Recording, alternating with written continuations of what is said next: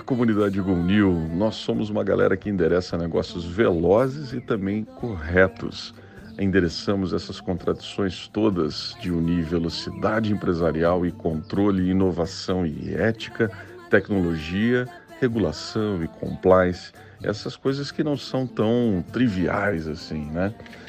Queridos, hoje a gente tem aqui uma participação muitíssimo especial, ninguém menos que Hugo Bentley, que teve conosco, né? No último Master em Governança. Hugo, um Quero Ver Quem Vem especial nesse quadro muito especial e um clássico, né? Dos nossos Masters em Governança. Ele que é chairman do capitalismo consciente no Brasil e tem uma história muito enriquecedora, certamente, como é o nosso propósito nos Masters a gente amplia o nosso repertório com essas participações muito especiais. Então fica aí com você, queridíssimo Hugo, e atenção, né? se você ainda não é master em governança, acessa lá www.gonil.com. Nós temos a última turma desse ano, começando agora no mês de novembro, e você pode participar com a gente dessa jornada hiperconectada. É o programa mais inovador de governança no país e certamente vai ser um privilégio tê-lo conosco nessa comunidade. Segue lá então, queridíssimo Hugo. Muito bem, nós vamos falar exatamente sobre governança, né? Que é a governança consciente para negócios mais justos. Então, eu sou cofundador e chairman do Instituto Capitalismo Consciente Brasil, que a gente vai explicar o que é, e também sou Chief Purpose Officer né, da Bravo GRC, que o Claudinei, CEO e fundador, está ali, tá ali atrás. Né? Ou seja, é a teoria com a prática.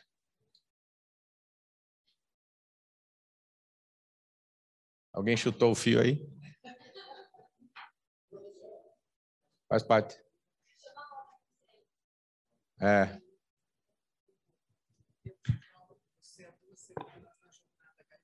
Ah, teve? Lá na abertura? Que legal.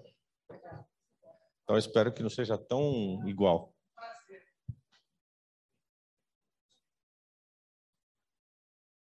Acho que estão re, re, re, reconectando. Coisas da vida. Aliás, hoje é a primeira palestra ao vivo que eu dou de novo, certo? Desde a pandemia. É, então é uma emoção muito grande. Eu já gravei ao vivo, fui a um estúdio gravar para uma galera enorme da rede Smart, né, do grupo Martins, mas falar assim, ter a, a interação, a troca do olhar, a sensação visceral, né? Eu, eu, uma das minhas trajetórias minha vida inteira é de varejo, né? então vou enrolando enquanto a gente não consegue. A minha vida inteira foi trajetória de varejo. Eu tenho 40 anos, mais de 40 anos de varejo, né? Comecei na antiga e falecida Arthur Anderson, né? Como auditor e auditava. Meu primeiro cliente, eu trabalhava na divisão de small business. Em small business, primeira coisa que você faz quando entra na Arthur Anderson é vai aprender contabilidade. Porque senão você não consegue ser auditor, as escolas brasileiras não educam suficientemente nesse quesito. E eu fui fazer o curso básico de contabilidade, o famoso CBC. Terminado esse processo, né, você é alocado a um cliente ou vai para o staff. Eu, por acaso, fui alocado logo para o primeiro cliente. E eu trabalhava na divisão de small business. E me alocaram para um pequeno varejista que tinha chegado no Brasil, chamado Carrefour. E eu fui para lá. Trabalhar lá e fiquei cinco anos dedicando 90% ou mais das minhas horas debitáveis para o Carrefour, até o dia que me convidaram para, como a gente dizia antigamente, né, mudar o, o cartão da chapeira, né? Então, ir para falar isso para vocês, acho que vocês ainda lembram um pouco disso. Para falar para a garotada mais nova é mais difícil, é mais difícil isso. E aí fiz a minha carreira lá e, um, e, depois de 11 anos fui CFO, ganhei o prêmio de, de equilibrista é, do ano, né, o famoso é, equilibrista, que é o prêmio de executivo financeiro do ano pelo IBF. Em 91 fui ser diretor de loja, fui ser vice-presidente comercial, tudo mais. Um dia, um belo bunda, eu tomei um pé na bunda. Né? O, o, o, presidente me chamou e falou assim: olha, queria falar sobre o seu futuro. Eu falei, mas de novo? Você acabou de seis meses que eu assumi uma nova posição. Ele falou assim: é que daqui você não tem mais futuro. E assim foi assim. Em dez minutos, né, no estilo francês, a gente encerrou uma relação de 11 anos de trabalho, mais, mais cinco prestando serviço.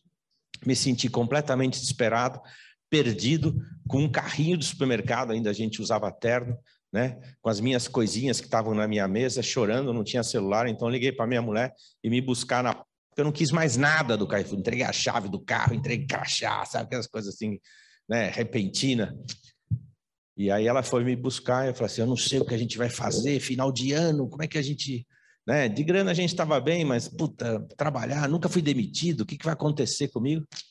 E aí no dia seguinte, no telefone fixo, não sei se alguém ainda sabe o que é isso, né? É, me liga um cara chamado Beto Sicupira e fala assim, Hugo, fiquei sabendo que você saiu do Carrefour, vem para cá. Eu fui lá para a GP e fiquei quatro anos lá. E o primeiro desafio que me deram foi montar do zero, né? O que hoje é o Hop Harry. Infelizmente sofreu muito aí para dar certo, mas foi uma grande lição. E lá eu aprendi um negócio que é essa sensação de estar com vocês aqui, que nós seres humanos somos absolutamente viscerais. A necessidade, aquela sensação de quando você desce montanha russa, vem aqui assim, a gente precisa nesse contato. Então, vamos lá. Antes da gente falar de capitalismo consciente, acho que é fundamental que a gente traga né, uma contextualização do que é capitalismo.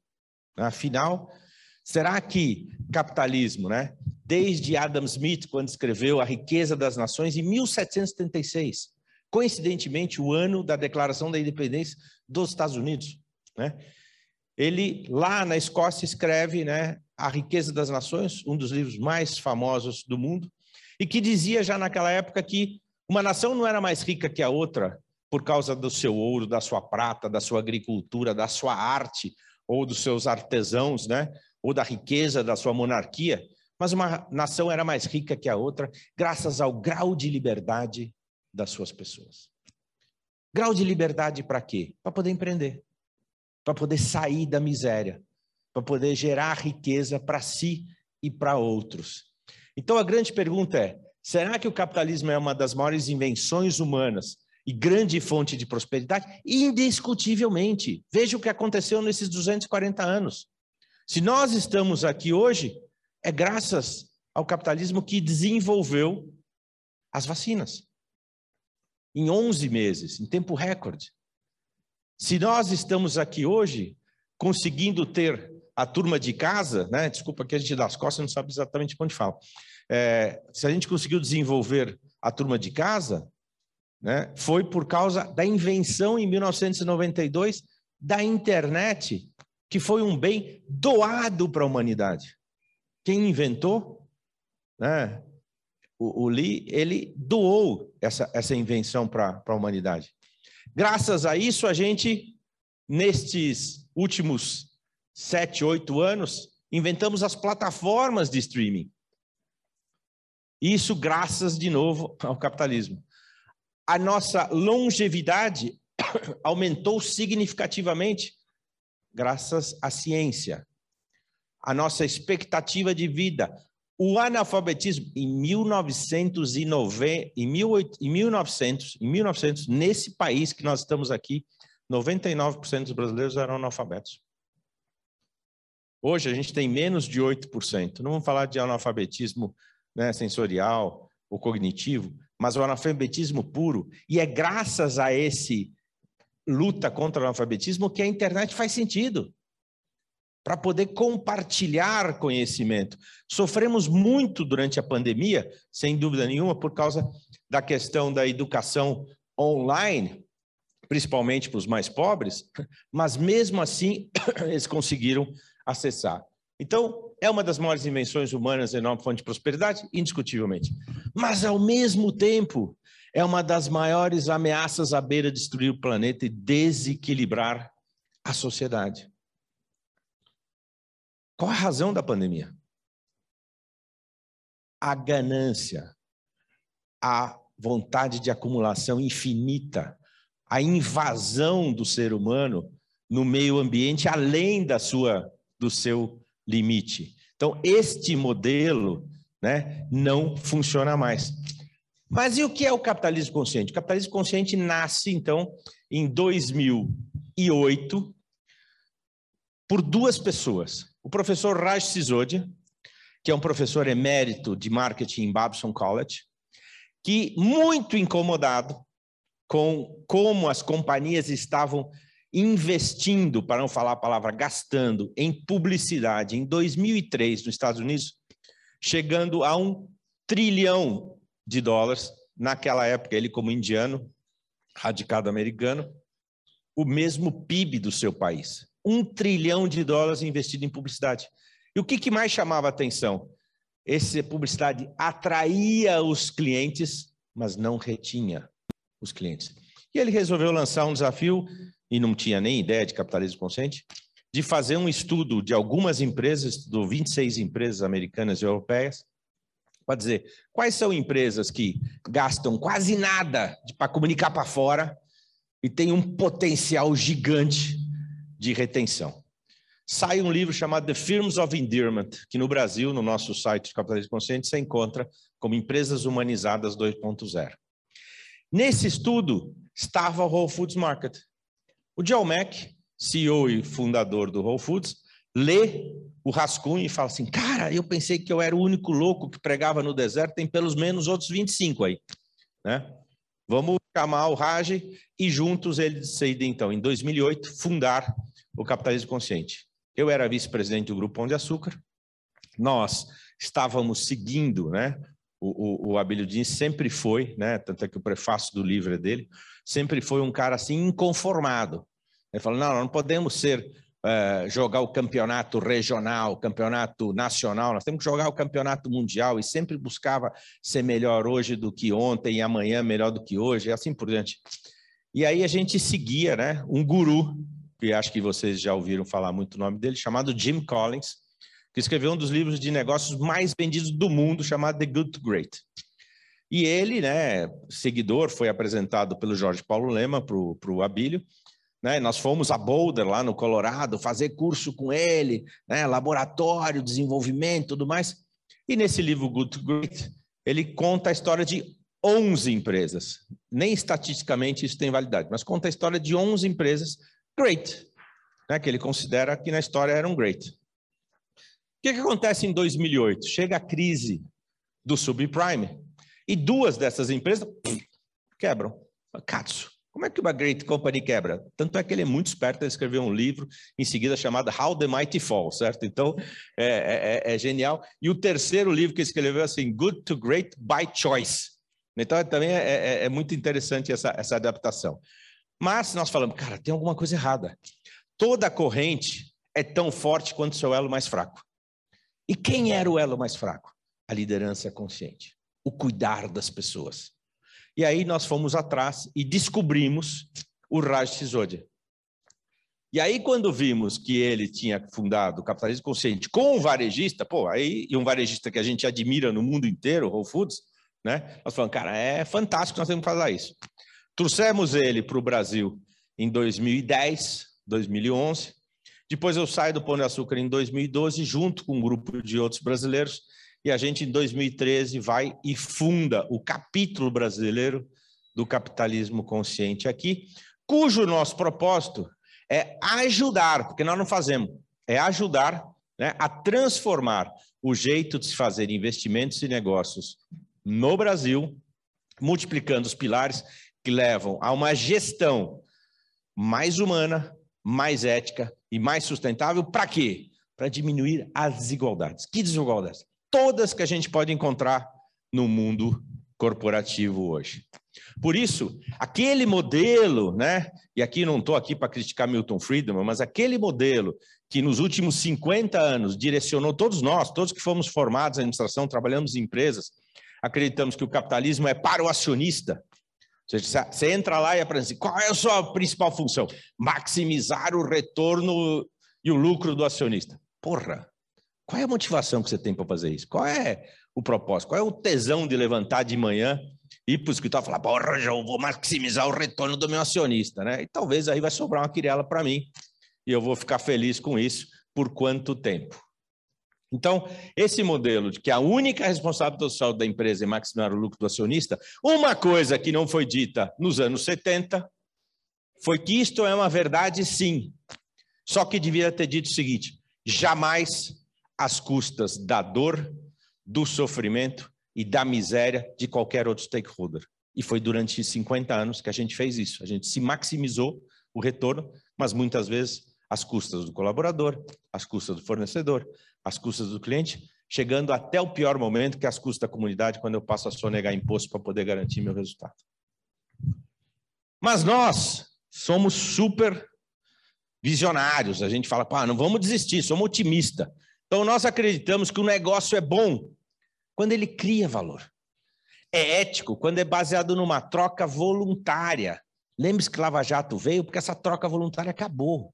Eu não tinha uma troca voluntária, eu tinha que comprar a minha troca. Isso é suborno. Então, o negócio é bom quando cria valor, é ético porque é baseado numa troca voluntária, é nobre porque eleva a nossa existência como seres humanos. E, principalmente, é heróico porque tira as pessoas da pobreza, gerando prosperidade. Eu trago aqui para vocês, diretamente dos Estados Unidos, diretamente de Austin, Texas, né? John Mack, fundador do Capitalismo Consciente do Whole Foods, para dizer por quê capitalismo consciente é tão importante para ele e o que é propósito na sua visão. Ah, cadê o som, turma? Pode subir. elevate humanity through business. Business is a force for good in this world. It does more good on this planet than all the governments, all the nonprofit organizations combined. Why is that? Because business is a value creator. We have we create value for customers, employees, suppliers, investors, and the communities that we're in. It's business that's been in lifting humanity out of poverty. 85% of everyone alive 200 years ago lived on less than a dollar a day. We've decreased that. Business, capitalism has decreased that to under 10% today.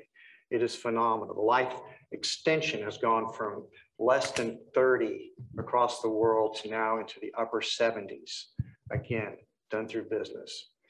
Business can be done in a more conscious way. It can have a higher purpose. It isn't only about making money. There's nothing wrong with making money. Making money is important in business. It's like my body produces red blood cells, and if I stop producing red blood cells, I would die. It doesn't follow logically that therefore that's the higher purpose of my life. Business must make money or it will die, but it doesn't follow that the purpose of business is to make money. Rather, business has its potential for a higher purpose, and that higher purpose will fall back into the volume, the value creation that your business is doing to help people, to help the customers, to help the employees, to help the suppliers, to help the investors, to help all the major stakeholders. Por isso, os negócios conscientes devem ter quatro pilares fundamentais: um propósito maior, tratar todos os stakeholders de forma equânime, ter cultura e valores que garantam a perpetuidade do negócio e, principalmente, ter um líder consciente que cuida das pessoas para que juntos cuidemos do nosso planeta. Mas, afinal, o que é o propósito que o John falou? Propósito é simples: propósito é responder à seguinte pergunta: qual a dor da sociedade o nosso negócio se propõe a curar? Depois, alinhar isso com a nossa visão estratégica. Visão estratégica não é planejamento estratégico, é visão estratégica, é dizer o seguinte: como a gente faz dinheiro, muito mais o como do que o quanto a gente faz de dinheiro. Quando os dois estão perfeitamente alinhados, toda empresa pode e deve ser uma profunda geradora de impacto social positiva, que responde à pergunta: o raios, qual a diferença que eu faço? E tem uma escritora que eu recomendo muito, chamada Rebecca Henderson, que fez uma pesquisa em 2018, olhando 130 mil pessoas no mundo e perguntando quais as empresas podem desaparecer amanhã que você não sentiria falta. E o resultado, infelizmente, é de 74% de todas as empresas do mundo poderiam sumir amanhã que ninguém ia sentir falta. Então, o que, que a gente tem que fazer? Ser uma das que vai sobrar. E aí a gente pergunta o seguinte: mas e na vida pessoal? O que, que é propósito? O que é a nossa razão de ser? E Mark Twain, né, um autor, um escritor americano do século XIX, diz que é o seguinte: os dois dias mais importantes da nossa vida é o dia que a gente nasce, só a gente nem estava aqui, né? Nesse dia maravilhoso aqui de sol lá fora, não olhe para fora, olhe para dentro, certo? É, aqui, e o dia que a gente descobre, ô raios, que porra que eu vim fazer aqui? O que, que eu vim fazer nessa jornada? Eu posso estender minha vida, posso querer viver 100 anos. Tem gente que diz que as novas gerações já vão viver 110, 120. Maravilha, mas, cara, vai ser um inferno viver 100 anos e 120 anos, você não saber para quê você está vivendo. E o Nietzsche, né? Ele diz uma frase que eu gosto muito: para enfrentarmos nossos oquês, nós temos que ter o nosso porquê. E a McKinsey fez um estudo profundo dizendo o seguinte: 70% das pessoas, principalmente esse número sobe muito nos milênios, dizem o seguinte: o meu trabalho despertou o meu propósito. Então, vejam o papel absolutamente responsável que cada um dos negócios tem na vida das pessoas, principalmente dos jovens. E aí a gente chega, então, não naquele capitalismo para shareholder, cujo único retorno e único umbigo que eu estou olhando é o meu, para um capitalismo para stakeholder, que foi inclusive tema de Davos, janeiro de 2020, um pouquinho antes de explodir a pandemia, e cujo tema não é novo. O próprio Carl Schwab trouxe esse tema nos anos 70, só que ofuscado por Milton Friedman, o assunto desapareceu. Começa a voltar agora, que não abre mão do retorno. Claro que não, mas é o retorno possível enquanto eu gero bem-estar e riqueza de todos os stakeholders. Então, aquele maximização passa a ser uma maximização possível. Né? E com certeza o que a gente tem de histórico é que no longo prazo, tá? essa maximização será maior que a outra. O que, que a gente faz quando a gente cria uma companhia ou quando a gente se engaja numa companhia? Toda companhia tem um negócio chamado contrato social, não tem? Chama contrato social. E essa companhia, no contrato social, escreve que a empresa tem uma razão social. Não está escrito isso em todos os contratos? Catos. Com quem? Com os meus sócios? Ou com a sociedade? A minha empresa tem um contrato com a sociedade e a minha razão social, que é aquilo que eu vou fazer, é para com a sociedade. E o que, que tem nesse contrato social? Uma cláusulazinha importante que diz o seguinte: é por tempo indeterminado. Ou seja, eu tenho que fazer uma coisa que tem que durar além da minha existência. Eu tenho que fazer uma coisa que vá fazer bem para todos os stakeholders envolvidos enquanto eu estou produzindo maximização. Então, a Indra Nooyi, que foi a CEO mundial da PepsiCo, uma indiana maravilhosa, era assim, faça alguma coisa grandiosa. E o que é uma coisa grandiosa? É tenha um propósito com performance. E isso tem que ser um círculo virtuoso.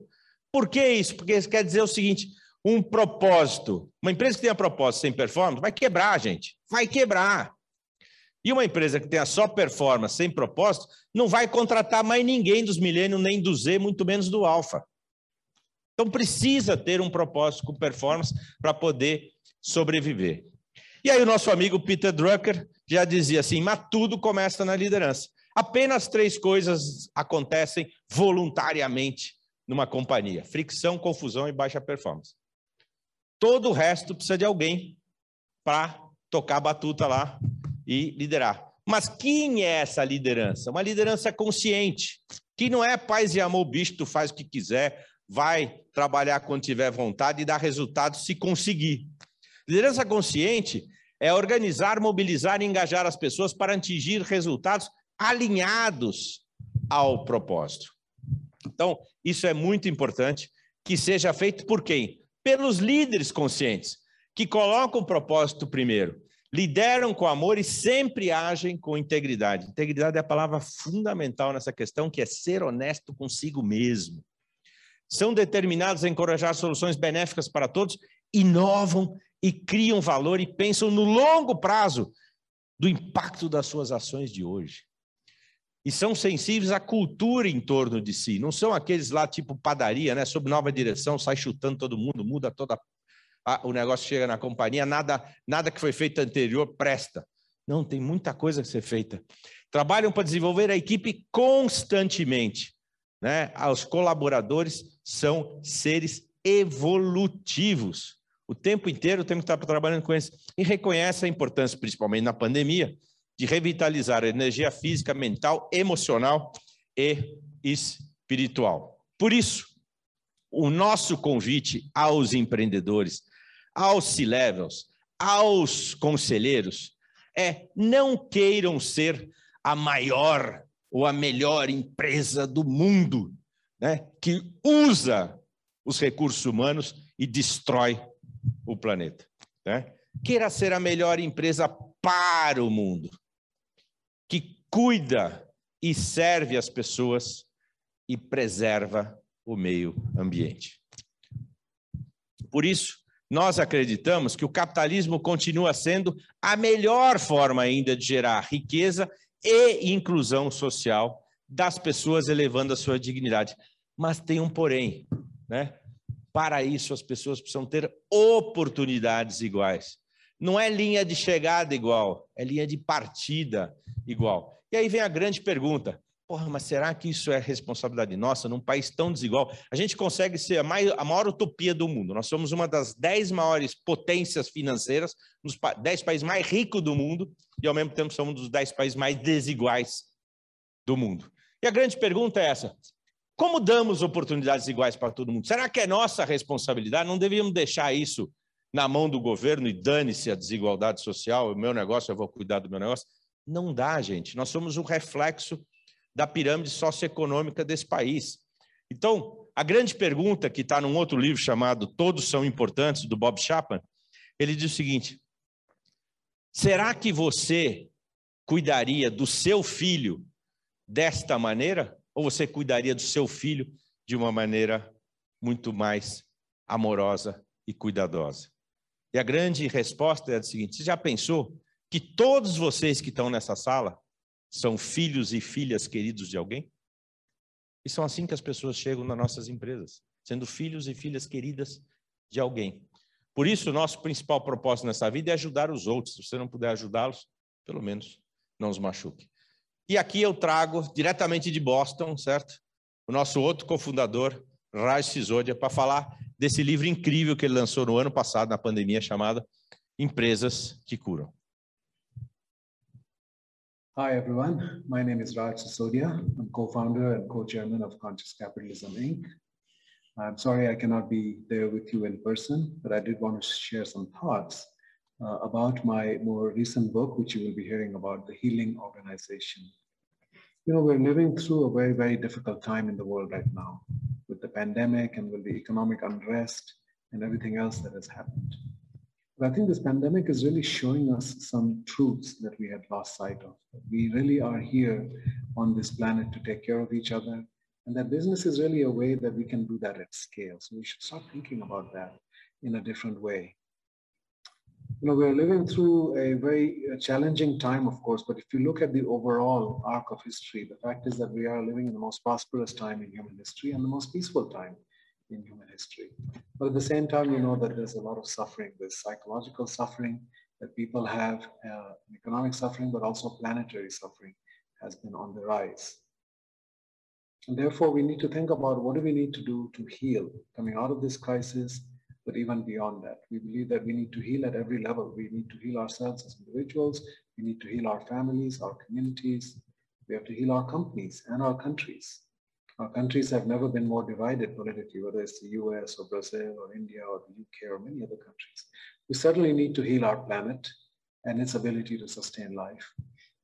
And we need to heal the past, the present, and the future. There are many things that happened in the past that we still have not recovered from, and we have to move past that. And that's why we see all the social unrest in the world right now. So I believe that ultimately every one of us now has to be a healer. As the Dalai Lama said, our prime purpose in this life is to help others. And if we cannot help them, at least don't hurt them. And unfortunately, we are hurting each other a lot. You know, we don't consciously set out in business to hurt people, obviously, but I believe that if you don't consciously choose to be part of the healing, we are probably part of the hurting. So we have to face up to this reality of the suffering that is being caused by the traditional way of doing business. Just think about the fact that heart attacks are 20% higher on Mondays. or that 120,000 Americans die every year from stress connected to their work, or that 600,000 Chinese die every year from overwork.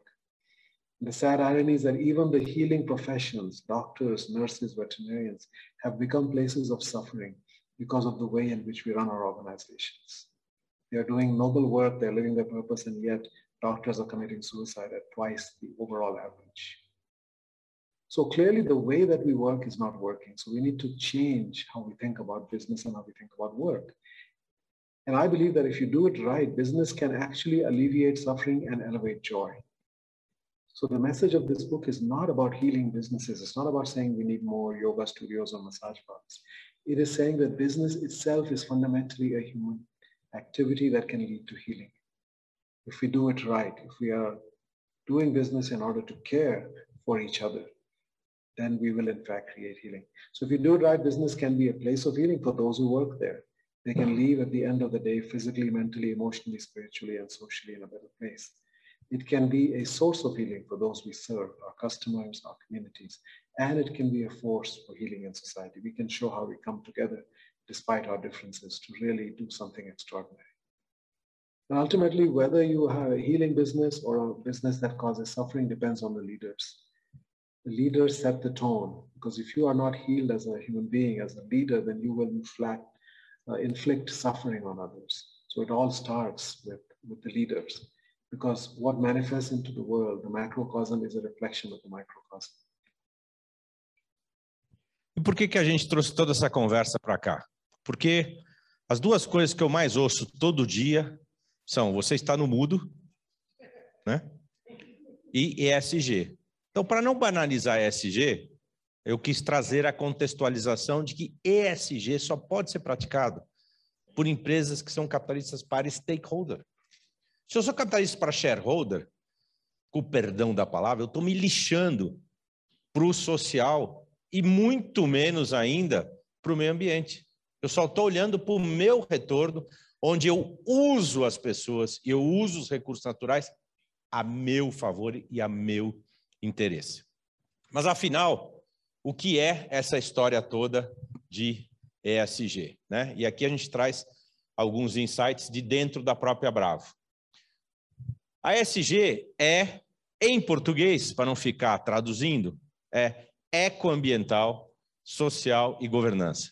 É sobre manter o equilíbrio entre proteger o meio ambiente e, não é ou, gente, é e garantir o progresso social e gerar resultados econômicos positivos. Uma empresa que gera prejuízo gera um desserviço social. Então, gerando resultados econômicos positivos, claro que com ética e transparência. Por isso, nós acreditamos na Bravo e no capitalismo consciente também, que não deveria ser GSG, ESG, deveria ser GSE. E é por isso que vocês estão aqui. Porque tudo começa pela governança. Tudo começa pela governança. Se eu não tiver governança verdadeira, que leve a uma gestão pro, uh, profissionalizada, eu vou ter ações do S e do E fake, falsas, tá?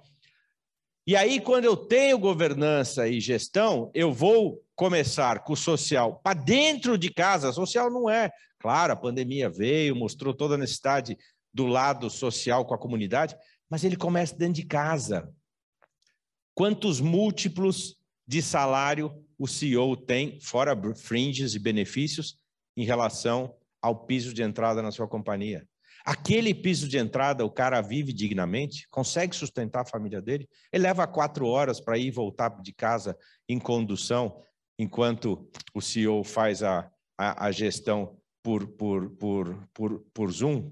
É, temos diversidade, temos mulheres em posições de liderança, temos negros, temos é, PCDs, temos LGBTIQIA+, tá? respeitamos as questões de integração efetivas na companhia. Aí eu, eu, eu curei isso aqui.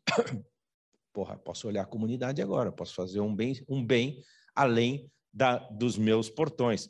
Eu também começo do lado de fora, falo assim, e o fornecedor, eu estou tratando dele direitinho? Tá? E o meu cliente, eu estou vendendo um produto justo ao preço correto? E a minha comunidade, eu estou agindo com ela de maneira é, respeitosa? E, claro, a nossa vida humana depende do meio ambiente, depende do planeta. Né? E a gente diz assim, ah, vamos acabar com o planeta. Cara, o planeta está se lixando para nós. Ele está aí há 4 bilhões e meio de anos e vai continuar. O que não vai existir mais é quem está em cima. Né? Por isso, o próprio Júlio Campos, né, CEO da Unilever Marketplace, agora é um grande amigo de muitos anos e, e conselheiro do, do Instituto, diz assim: começar pela governança é fundamental, que por sua vez não tolerará, tendo uma governança, ela não tolerará ações de investimento social e no ecossistema ambiental que sejam de fachada. Tá? E aí, nos insights né, na, da, da Bravo, que nós é, evoluímos também do que a gente faz para uma consultoria em ESG por meio de tecnologia, governança deve ser tratada como driver de inovação. Se eu não tiver governança, eu não inovo. Se eu não inovo, eu não avanço. Para inovar, eu preciso ser capitalista consciente, que tem que dizer o seguinte: tu tem a liber... você tem aqui a segurança psicológica para tentar. E se errar, faz parte do jogo. Se não, você trava. E, meu amigo, aqui ó, não funciona. Então, você precisa aliviar o risk mindset para que efetivamente você consiga enxergar. Isso vem de qualquer layer, de qualquer nível. Os jovens trazem ideias incríveis, práticas sustentáveis. Você precisa dar esse poder de errar com autonomia colaborativa para que efetivamente capture valor para a criação a longo prazo. Simon Sinek tem um vídeo muito bom que ele fala sobre os jogos finitos e infinitos, que é a questão de perspectiva. Jogo finito é aquele que a gente conhece as regras, pré-combinadas a gente joga. No mercado a gente não conhece as regras, a gente não conhece os adversários e a gente não combinou com eles como é que a gente vai jogar. Então o jogo é infinito. Quando é que acaba um jogo infinito? Quando eu decido parar de jogar, quando eu não tenho mais recursos, quando eu decido fechar meu negócio, ou quando eu decido mudar de outra coisa. Esta é a diferença entre um jogo finito e um infinito. Então, o jogo do longo prazo, assim, cara, um ano eu posso estar lá em cima, como várias empresas de varejo, principalmente e-commerce, tiveram bombando em 2020, e aí vem agora um ano 2021 mais difícil, que eu falo, pô, que bosta de resultado, que sistema, né? Tá, vou, te, vou te dar um desconto aqui na, no valuation. Cara, eu não trabalhei para você, para o valuation, eu trabalhei para o meu cliente. Trabalhei para uma empresa e estou olhando 2022, 23, 25, 30, 50. Eu não estou olhando agora, certo? E, claro, a, a, eu, eu, citei a, a Rebecca Henderson, ela tem essa frase, né, mal traduzida, que é daqui para frente o capital natural, né, o capital da, do planeta, né, e o social provavelmente vai ser muito caro. Ou seja, quem não acordou, quem não abriu o olho para começar por valores e vai começar porque o compliance está chegando, já vai ser muito mais caro do que se você fosse proativo. E quando o compliance chegar de verdade, meu amigo, você está ferrado. Você perdeu a proatividade, vai custar uma fortuna e tu faz ou vai tomar um ferro. Então é importante que entenda qual é o momento que a gente tem que efetivamente mudar. E uma das coisas fundamentais que a gente tem dito na Bravo é o seguinte: ESG tem que ser tratado como valor e negócio, não é filantropia. Eu não faço porque é legal cuidar das pessoas e é legal cuidar do planeta e pega bem né? Eu fico bonito na foto, né? Porque ela tem a ver com perpetuidade e longevidade do meu próprio negócio. Ela tem a ver com a, a, a, a, digital, né? Aqui o código de barra, né? Do modelo de negócio que eu estou. Claro que ele é muito mais lucrativo, mas por consequência e não por objetivo. É escalável? É escalável. É inovador? É isso que faz a diferença. Para a gente sair de uma economia linear que vai matar os recursos humanos e as pessoas para uma economia circular, se a gente não inovar, a gente não vai chegar lá. Para isso, eu preciso sair do competitivo para o colaborativo e cooperativo. Né? Tem que ter vantagem de longo prazo e, claro, tem que gerar valor para toda a cadeia. Eu não posso sair ganhando sozinho. Né? Por isso, quando pergunto, pô, mas a, a, o ESG traz performance financeira melhor? Traz. Mas se você fazer essa pergunta assim, Pô, se eu fizer for SG, eu vou ter mais resultado? Tua pergunta já começou errada. Se eu dissesse, se eu fizer ações efetivas, verdadeiras, sustentáveis, transparentes, éticas, para cuidar das pessoas e do meio ambiente, será que no longo prazo isso vai dar mais retorno? Talvez. Não tem afirmação ainda que você possa dizer que efetivamente vai dar. Tem vários estudos de causalidade e tem estudos que distorcem isso. Por que distorce? Porque o cara ainda que está fazendo o paper de que isto não traz resultado financeiro, não entendeu o que é ESG. E o próprio Larry Fink, CEO da BlackRock, disse na carta de 2009, as alterações climáticas tornaram-se um fator decisivo nas perspectivas das empresas a longo prazo. Tem impacto significativo e duradouro no crescimento econômico e na prosperidade. Risco climático é risco de investimento, risco de investimento é risco de negócio. Tá? Então, nós estamos falando aqui, nós falamos de governança, falamos de compliance, agora nós estamos falando de risco. Acreditamos que portfólios de investimentos integrados com a sustentabilidade e clima podem proporcionar melhores retornos, ajustando os riscos dos investidores. E o futuro, indiscutivelmente, é investimentos sustentáveis. Não sei se viram essa semana, saiu um, um paper da Luísa Helena, né? Trajano, que é nossa conselheira no Capitalismo Consciente também, foi eleita pela Time a única mulher brasileira das 100 mais influentes do mundo, e ela diz o seguinte: daqui a cinco anos existirão duas empresas, as que são ESG de verdade e as que deixaram de existir. Então, é importante que a gente entenda, né, o ESG como ele amarra com o Enterprise Risk Management. Porque se você for fazer alguma ação fake, o risco vai ser maior do que não fazer nada. Então, não faça. Mas o imobilismo não existe, ele é a premissa do declínio. Então a gente precisa fazer alguma coisa de verdade. E agora, o ESG, a gente tem um mapa que ajuda as empresas a, acontecerem, desde o seu mais básico, do seu elementar, até a elevação da consciência e da necessidade, até ser efetivamente um business transformador em ESG. Porque nós não podemos esquecer que o negócio dos negócios são pessoas, não importa o que vocês fazem, em que empresa vocês trabalham, onde eu trabalhei, onde agora eu trabalho com o Claudinei, o negócio dos negócios são pessoas. Por isso, cuide das pessoas e elas vão cuidar do seu negócio. E se os negócios dos negócios são pessoas, a gente precisa cuidar do planeta. Porque a gente depende de três coisas fundamentais para estar aqui falando com vocês: água potável, que eu fui buscar, comida saudável e ar respirável. Se eu não tiver essas três, eu não existo. Se eu não existo, as empresas não existem. Tá? Por isso, a gente fala de ESG, fala, pô, problema de ESG, problema de sustentabilidade é falta, é falta de ESG, é falta de... Não, não é, gente, é falta de consciência. Nosso problema, ah, o plástico é um problema. Não, o plástico é uma solução incrível. O plástico está causando um problema enorme por causa da falta de consciência no descarte adequado deste produto. Então, nós lançamos o desafio das ODS, os Objetivos de Desenvolvimento Sustentável, né? da Agenda 2030 da ONU, zero. Que deveria ser o quê? Elevar a consciência das pessoas, antes de poder cumprir as 17 ODS em si, agrupadas pelo ESG, mas que principalmente são ações para acabar com a pobreza, promover a prosperidade e o bem-estar para todos, proteger o meio ambiente e enfrentar as mudanças climáticas. O Pacto Global, no qual agora a Bravo é, vai ser signatária, lançou nessa década, né, agora, a ambição pelas ODS, que é a década da ação. Sai, chega de papo e vamos fazer. Nós já jogamos seis anos fora para cumprir aquelas, aquelas ODS. Então nós temos que fazer. E lança uma campanha nova que eu convido todo mundo a olhar, está lá ó, o link, né? Pacto Global, campanha ODS, eu pratico, com esses bonequinhos inspirados aí numa, numa nova tipografia japonesa, que traz explicando cada um o que, que a sua empresa, de forma simples, pode fazer para mitigar efetivamente ou para atingir efetivamente os objetivos, né? como pô, erradicar a pobreza, né? acabar com a fome, dar educação, saúde básica para todo mundo, dar educação, né? tratar de forma inclusiva, né? ter todos os gêneros misturados, né?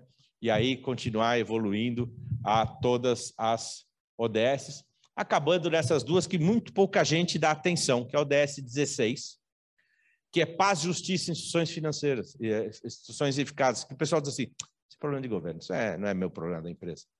Ah, é? E ali do outro lado é o seguinte: a gente só vai fazer isso se fizermos juntos. Tem um estudo que saiu na, na, na, na Financial Times que eu trouxe, que eu acho fundamental. Para quem acha que isso aqui é problema de governo, tá? lembre-se que nós deveríamos colocar o D no EDS, no ESG de democracia. Países sem democracia quebraram, faliram.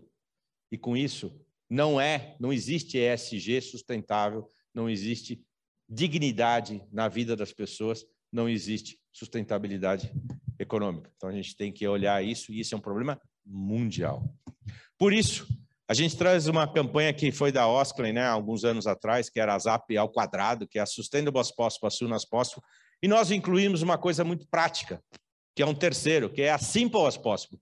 Porra, né, feito é melhor que perfeito, então vai e faz. Alguma coisa tem que começar. E a gente não pode esquecer o seguinte: os negócios são ao mesmo tempo os criadores do problema de sustentabilidade, mas também os cuidadores, os curadores, os provedores das soluções mais sustentáveis. Mas aí o nosso amigo Albert Einstein lembra o seguinte: não tem nada mais irracional do que tentar obter resultados diferentes fazendo a mesma coisa. E aí entra inovação. E para inovar, você tem que ter a capacidade psicológica de tentar, porque se errar, você não pode ser demitido, penalizado, tentando arretar. Muito bem, mas será que tem, a, tem, tem fit né? financeiro? Você falou sobre o social, você falou sobre o planeta. E aí nós temos uma pesquisa chamada Humanizadas, que é aquela pesquisa que eu contei para vocês lá atrás, realizada já no Brasil de forma bastante acadêmica e profunda, mais profunda que a dos Estados Unidos, que nesse ano realizou com 226 empresas, a primeira foi em 2018 com 22 empresas, a gente cresceu 10 vezes, houve mais de 36 mil stakeholders nesse processo, para fazer uma integração multi-stakeholder, né? E analisar stakeholders internos e externos. E sim, se você tem práticas efetivas de ESG, você veja a linearidade entre resultado e o score de rating de consciência, que foi aquela história do ODS zero. Sim, a coisa mais importante que a sua empresa tem é a reputação da marca. Isto é o que vale, o que sua empresa vale, tá? E sim, o, a, quanto mais elevada a consciência, mais a tua reputação sobe. E aí, nesse processo, no longo prazo, as empresas humanizadas têm um retorno de 5,5 vezes superior à média da carteira da B3. Tá? E se for no Easy, é uma vez e meia. Então, para esse grupo, fala assim, puta, mas capitalismo consciente é coisa para gente grande. Ser consciente é só para quem já tem muito dinheiro, certo? Não, gente. Olha aqui o que diz a pesquisa.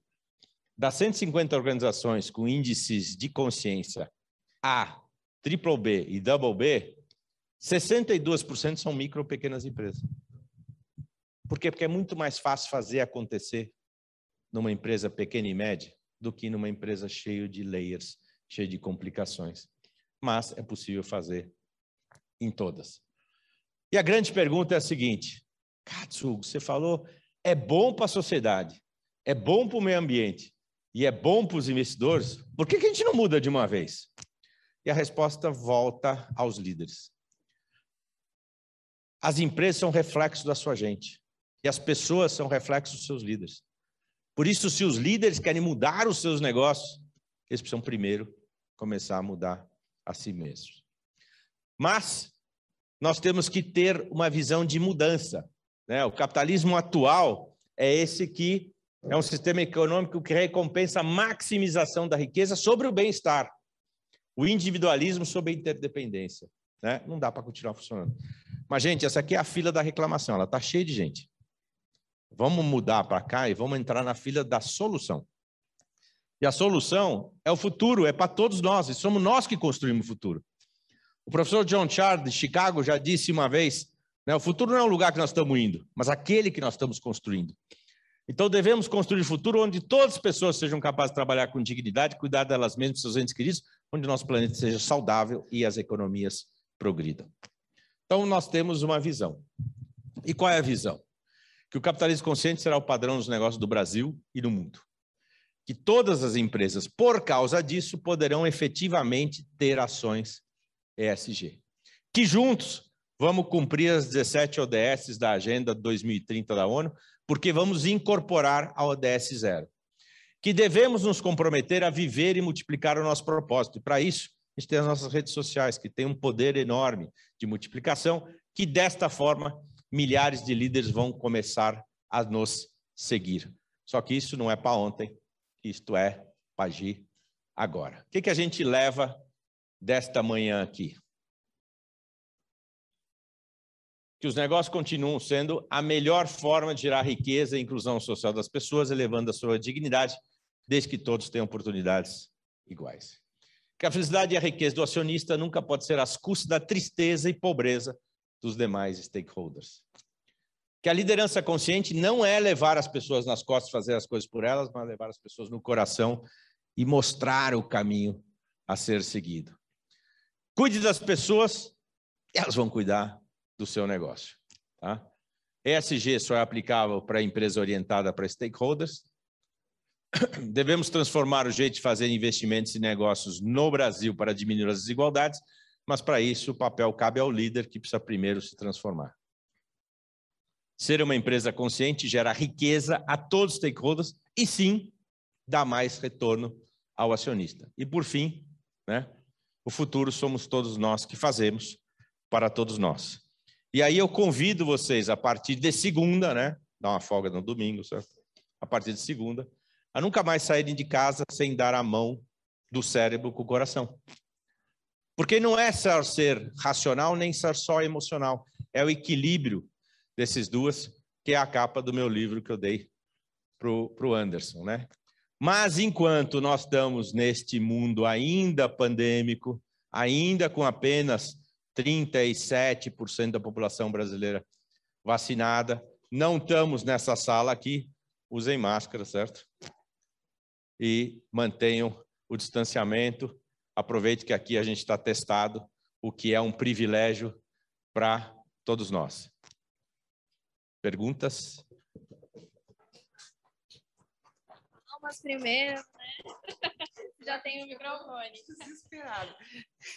Hugo, obrigada. É, como eu comentei com você, eu assisti você há poucas semanas na jornada ESG da HSM.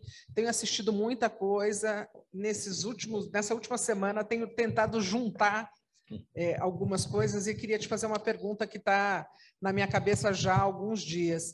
É, onde, onde a startup entra nisso tudo? Né? Ontem a gente conversou com o Diego, da, da iFood, ele trouxe a questão é, da relação com os motoqueiros, né? da situação dos motoqueiros que não são contratados, que eles já existiam assim e eles simplesmente é, hoje estão dando alguns benefícios, mas é melhorou, mas ainda talvez não esteja naquele patamar mínimo que a gente é, conversou aqui, e hoje eu fiz uma pergunta para o Celso, é, um pouco antes, sobre a Uber, e o Celso trouxe um dado que me deixou bastante é, perturbada quando ele falou, que eu não tinha essa consciência. Ele falou que foi feita uma pesquisa é, algum, é, algum tempo atrás, que as cidades, algumas cidades americanas na região da Califórnia, estavam é, por um antes da Uber existir, estavam por um caminho de maior utilização de serviço público de transporte com isso, as pessoas deixavam mais o carro em casa e é, poluía menos. E que depois que a Uber é, começou a atuar, cinco anos depois, dez anos depois, as pessoas deixaram de usar o serviço público, as pessoas estão tirando mais o carro de casa até para ser Uber e a poluição aumentou. Né? Então, isso tudo me traz assim, essa nova economia que a gente discute. Eu, eu não sei se eu estou errada, queria que você me ajudasse nisso. Eu vejo um movimento das empresas de capitalismo consciente e eu vejo o movimento da startup e eu não sei onde isso se junta. Bom, obrigado pela pergunta, Denise. É, nós, por exemplo, na, na Bravo, entramos há três meses atrás na plataforma do Distrito, né, uma plataforma de inovação aberta do, do, do Brasil. E lá temos um papel duplo, né? Nós somos uma scale-up, então nós estamos também hospedados o sistema e somos né, patrocinadores, né, como empresa, já num certo porte, para poder aprender e usar e, e, mais as startups e levar para elas a consciência da governança. Por outro lado, fizemos um trabalho muito importante sobre para onde nós vamos, né, há uma semana atrás, e chegamos à conclusão que as startups que ainda estão em seed money, tá, ou pré-money, não adianta conversar com elas de governança, que os caras não estão nem aí, nem tem competição, nem tem competência para isso. Mas quem já foi, está na boca de Série A, ou já fez Série A, começa a se preocupar com governança. E claro, quando a gente fala de governança, a gente fala de capitalismo para stakeholders. Né? Essas startups muito novinhas, me preocupa o seguinte: eu levei alguns anos na vida para ter um cartão de visita com um C na frente. Né? E essa molecada que nunca trabalhou nada, a primeira coisa que faz é um cartão de visita de CEO, CTO, CCO, lá. Tudo bem, faz parte um pouco do, do jogo. Eu lembro, eu sou investidor de startup, né? O Fábio até falou, ah, preciso começar com você, né? eu sou investidor de startup, e às vezes eu ouço os briefings, né? Ouço, ouço os pitches dos caras, e a primeira coisa que eu quero saber é o seguinte, qual é a tua proposta? Qual a diferença você vai causar na, na, na, na humanidade? Tá? Porque se você disser assim, já tem muito nesse negócio, você não vai causar nenhuma diferença, eu nem quero investir em você. Se você tiver um, um, um storytelling verdadeiro, né, adesivo, que efetivamente mostra qual a diferença você vai causar, eu pensar. E teve uma que eu entrevi, que eu que eu estava num pitch e, e, até o investidor que me convidou ficou puto comigo depois, porque é, ele, ele, o cara apresentou, tinha um propósito legal, eu achei o máximo, tudo mais. Quando chegou no sétimo slide, o cara botou assim: sonho grande fazer o IPO. Eu falei, cara, você me broxou. que horror! Você nem começou, você nem começou o teu negócio, já está pensando em vender. Ah, mas isso é importante para os investidores. Eu falei, Pô, só para os investidores errados, né? Que, que isso é importante. Então, acho que tem essa questão. Os unicórnios, para mim, são, um de, são uma aberração dentro do modelo né, de, de startup. Né? Acho que quando chega, devia capar esse termo de, de, de, de, de startup, porque você não está é, sendo uma startup coisa, coisa nenhuma. E aí tem algum problema de, de, de desvio de, de, de, proposta. Pegar o caso dos, dos, dos entregadores, é verdade que eles já existiam, e é verdade também que hoje eles têm condições, apesar de tudo, melhores do que tinham no, no anterior. Uma das coisas que eu não defendo e muita gente fala assim: ah, essa é, é, a precarização do trabalho, do, do, emprego. Eu falei assim: não, eles não são empregados. Eles são microempreendedores individuais que escolheram fazer aquele horário, aquele trabalho e tudo mais. Quantos desempregados nós temos nesse país, oficialmente? Tá? Oficialmente, 15 milhões. Na prática, perto de 50. Tá? Sabe quantos entregadores tem no Brasil hoje, efetivamente? Mais de 20 milhões. Só na pandemia, mais de 3 milhões e meio entraram. Será que nós teríamos 70 milhões de empregadores se não existisse o modelo de delivery?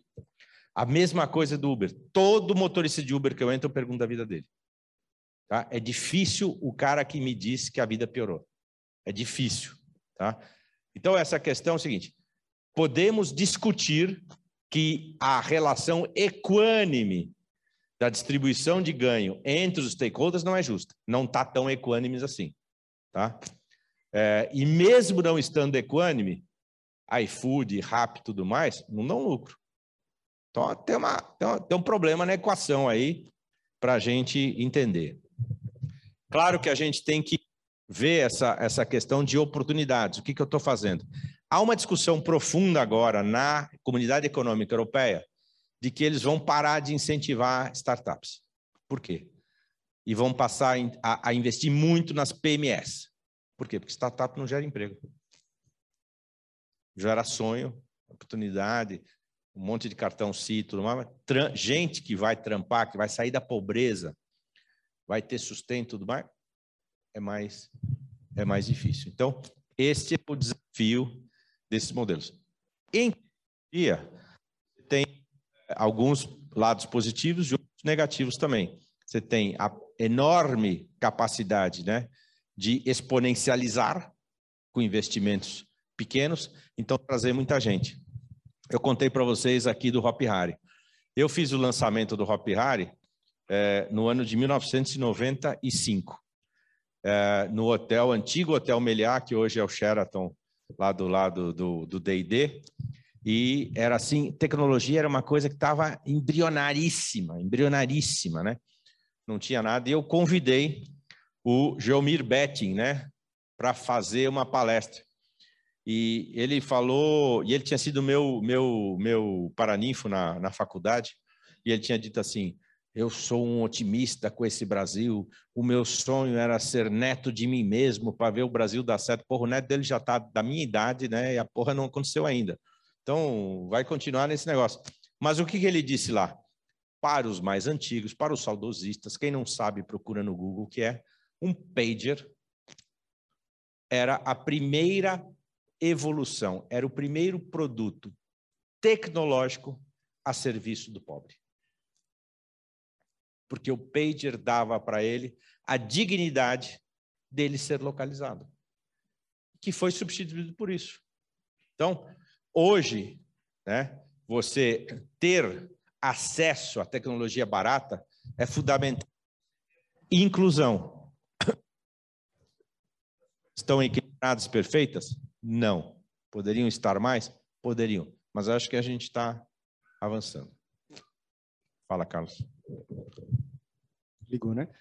É, uma é observação, eu tenho uma pergunta.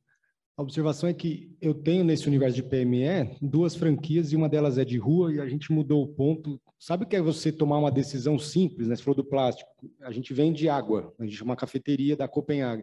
Eu passei a só comprar água de vidro e não tem papo. Ah, é mais caro. É, mas é a minha pequena contribuição. E coloquei no telhado luz solar lá, então é investimento, mas é por é por valor, né? Há 20 anos atrás, meu carro tinha kit gás, então eu sempre gostei desse negócio de meio ambiente.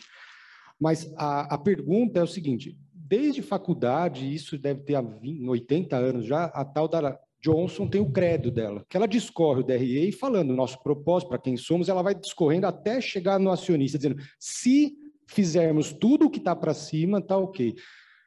É engraçado porque as coisas parecem novas, né? Mas infelizmente, poucas empresas não, não, não, sucumbiram a essa tentação de ser o predatório do capitalismo, mas a Johnson tem 80 anos e é espontâneo dela, né? É algo que está... E, de novo, é, por que, que isso não permeia o universo de, de, de empresas? E, e, e, eu sei que o foco está nas pequenas, mas as grandes têm esse poder né, de mudar. Mas já não é um exemplo, um guia que não, a gente não poderia estar tá surfando dessa onda há tantos e tantos anos já? Eu acho que o credo da Johnson tem mais que 80. Acho que tem mais de 80. Ele é mais que centenário. E quem lembra do caso da Tilenol nos Estados Unidos? Tá? Acabou. Está lá no crédito, não, tira tudo, assume todo o prejuízo. E qual é o resultado depois? Exponencial positivamente. Tá?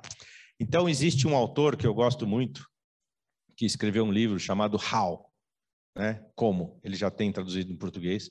Para quem gosta de português, compre o cômodo Dove Seidman. Quem gosta de inglês, baixa no Kindle, chamado How. E tem uma passagem que ele diz o seguinte: o how não é how much, o how é how, é o como, não é o quanto. Lamentações dizem o que você pode ou o que você não pode fazer, mas valores dizem o que você deve fazer.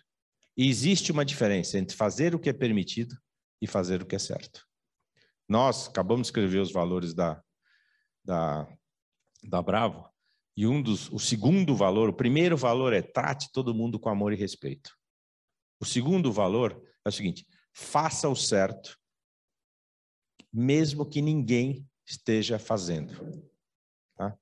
Então, acho que essas questões trazem para esse modelo. Né?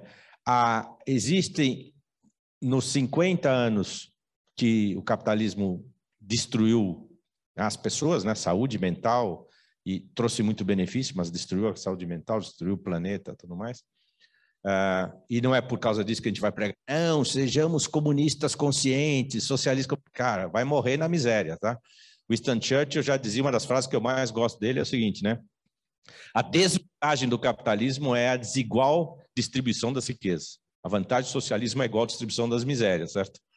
Então, eu acho que a gente tem que ser capitalista consciente, sim e, e, e fazer esse, esse, esse propósito. Tem vários, e eu, vou, eu voltei a falar, qual é o elo mais fraco da cadeia? O líder consciente. Você pega um Paul Pullman, que quebrou os paradigmas, veio da principal concorrente da Unilever, Procter Gamble, entrou para ser CEO e em 12 anos de CEO revolucionou a indústria quando principalmente sim para os analistas financeiros. Vocês querem especular é na bolsa ou no Jockey Club. Vocês querem investir é aqui na Unilever. Mas eu não vou ficar dando resultados para vocês a cada trimestre para vocês fazerem o papel de críticos de uma cadeira que vocês não sentam. Tá? E mudou a empresa. Foi comprando várias empresas conscientes, como Ben Jerry, no Brasil, Mãe Terra, certo? E, e, e outros, que são, inclusive, no portfólio da Unilever, as empresas que mais retorno dão. Mais retorno dão, dão mais rentabilidade. Não é faturamento. E no mundo de hoje, extremamente competitivo, no mundo de hoje, extremamente plural e diverso, não é faturamento que conta. Por isso me preocupa muito os unicórnios que só faturam muito, têm um valuation maluco, certo? E, e, e dão zero ou, ou prejuízo de resultado. Isso até quando será sustentável? Então, acho que tudo depende do líder, tá? Para acreditar nisso. Muitos dos que a gente está dizendo agora é o seguinte: resgate, você não tem um propósito, resgate o propósito de quem fundou essa empresa. Tá? Por que ele fundou essa empresa? E esse, esse, esse propósito pode até ser banal. Por exemplo, Luiz Helena Trajano diz que a tia dela, a tia Luísa, por isso que chama Luísa, né, Magazine Luiza, em 1957, 58, fundou o Magazine Luiza, aonde? Em Franca. Alguém já foi para Franca aqui? Tá? É, é uma estrada que leva a Franca. Depois você não vai quase mais lugar nenhum. Então você precisa querer muito ir a Franca, certo? E é longe para cacete. E, e, e, e, eu já fui algumas vezes que eu tinha a loja do Extra lá, né? De Pão de Açúcar, mas veja, qual é a questão da provocação? Ela falou assim: a minha tia comprou a tal da Cristaleira, a, uma, uma, uma, uma empresa que chamava Cristaleira, se não me engano, que é uma, uma desses armarinhos, né? No bazar, com o objetivo do quê? De gerar oportunidades de inclusão social e geração de renda digna para a família. Esse era o objetivo lá atrás.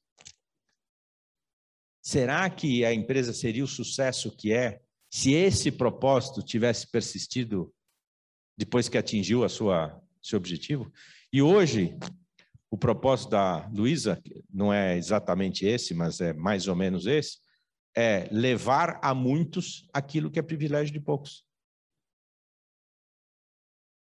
Então, é, eu acho que, de novo, tem a ver com os líderes. São Walton, maior criador aí do Walmart, certo? Quando morreu, a remuneração dele como CEO era de 250 mil dólares por ano. No primeiro ano seguinte, que trouxeram um cara de fora, já pagaram 5 milhões. E aí começou a desandar a companhia até agora, que está assim, tentando voltar às origens de São Walton, né? Então, de novo, é as pessoas, são as pessoas que mudam. Aquele negócio da faixa, né? Padaria sob nova direção, puta, é, é, uma sensação de poder, né? Eu preciso ter o poder, né? Porque cada governo nesse país muda, vai lá e muda a assinatura que a gente tem como como como país, né? Ou muda todas as questões que a gente já construiu. Porque quer deixar uma marca e essa marca não perpetua, né? Não é uma marca que é para o bem, é para o ego. Então nós temos que sair do eco do eco.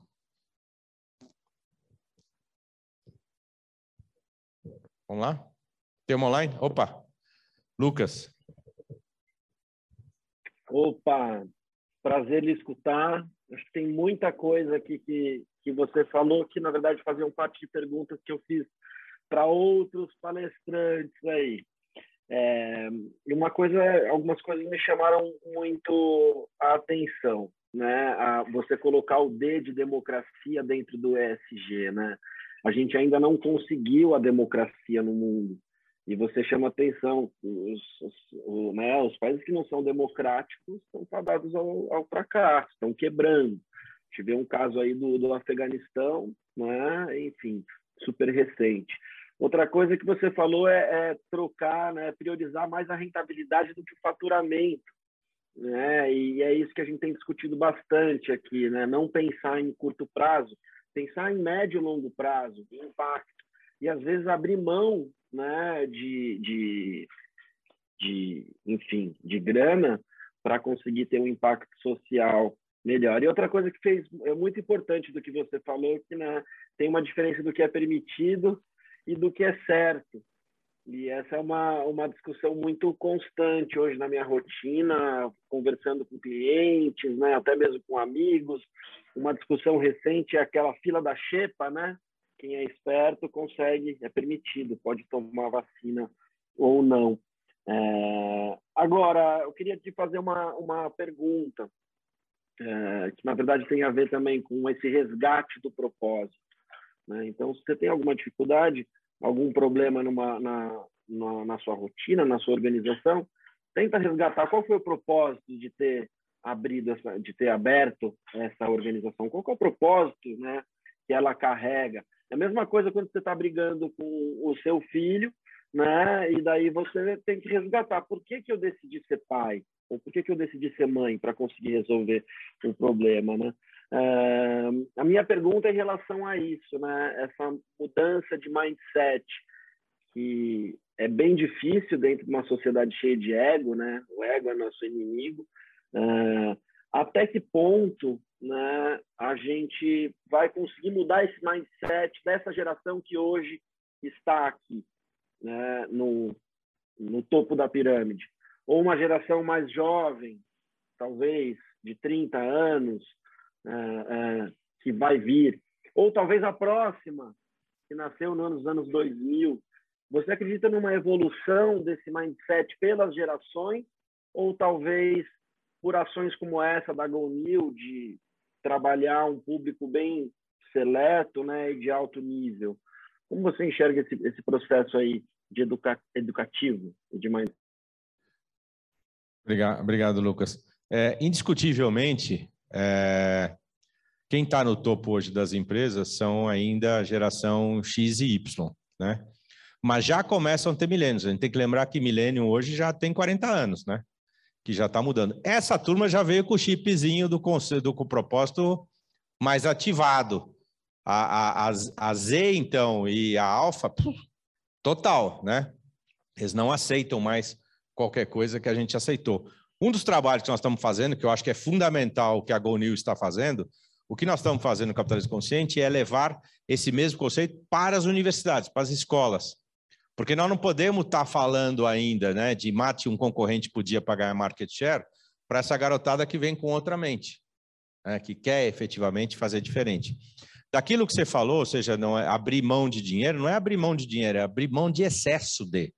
Tá? Então, é importante a gente também classificar que aquilo que me traz satisfação, rentabilidade suficiente, num, num mundo sustentável, esse modelo provocado pelo, pelo mercado de capitais, que esse ano tem que fazer mais que o ano passado, e o ano que vem mais que esse ano, outro ano mais ainda, aonde vai acabar isso? Né? Então, nós temos aí um desafio de sermos uma empresa. Por isso que eu falo de rentabilidade, é muito mais saudável do que apenas volume. Tem muito a ver com PME, tem muito a ver com as empresas que trabalham, tem muito a ver com é, startups que vieram para criar soluções, né? Health techs, né? Uh, retail techs, algumas fintechs que vão quebrar um pouco o, a hegemonia. Gente, vamos ser realistas. Acharam um, um negócio assim impactante no S do social a um bilhão de reais o ano passado? Tem movimentos sociais que o banco poderia mostrar. Quanto ele ganhou de lucro líquido por trimestre? Seis e meio, mais ou menos? Tá, então, até isso pode ser greenwashing, até isso pode ser social washing. Tá? Ah, é, era muito pior se não tivesse feito? Era, mas podia ter feito muito mais? Poderia. Então, a diferença de ser uma empresa consciente ou não é ver, por exemplo, um banco como o Cicobi, que é cooperado onde a mais-valia dele, que é igual ao lucro, né, a, a em vez de ele distribuir entre os acionistas, quem mais ação tem e não faz porra nenhuma é o que mais recebe, ele distribui entre os cooperados que mais interagem no negócio. Esse pode ser um modelo de, de coparticipação e de engajamento? Pode. Então, tem várias questões aí a, a, a, a serem adotadas e, e, evolutivas, de tal maneira que, se você quiser efetivamente mudar, né, tem que começar aos poucos. Surgiu um outro livro, hoje é o dia dos livros, né? Surgiu um outro livro que chama-se, né, The Dragonfly Effect, tá? É, da, da Jennifer Acker, né, de Stanford, eu estudei com ela lá. E a, o The Dragonfly Effect é o efeito libélula. A libélula é o único animal que consegue, ao sincronizar as suas quatro asas, voar na mesma velocidade e potência nas quatro direções. Então, é a nossa capacidade, por isso que eu falei das mídias sociais, de multiplicar o que a gente acredita que é certo. Se você tem um seguidor, Lucas, na sua rede social, você é um influenciador. E a gente tem que começar acreditando nisso. Né? É, provavelmente a gente vai conseguir mudar tudo? Não. O próprio sistema B tem o quê? 2.700, agora 3 mil empresas no mundo para 200 milhões de CNPJs. É muito pouco, tá? Mas é um grande início. Valeu? Como já fiz mil loucuras por você. Se é pra recomeçar, que seja até o fim. Se não é pra ficar, não gaste o teu latim. Só posso te aceitar ao ver que você faz uma loucura por mim, uma loucura por mim. Que você me provar que vai fazer assim. Você pode provar o que quiser de mim. Já posso acreditar que você foi capaz de uma loucura por mim.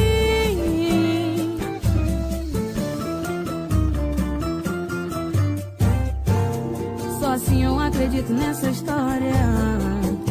Que você sentiu saudade de me ter. Põe na prática besteiras da memória.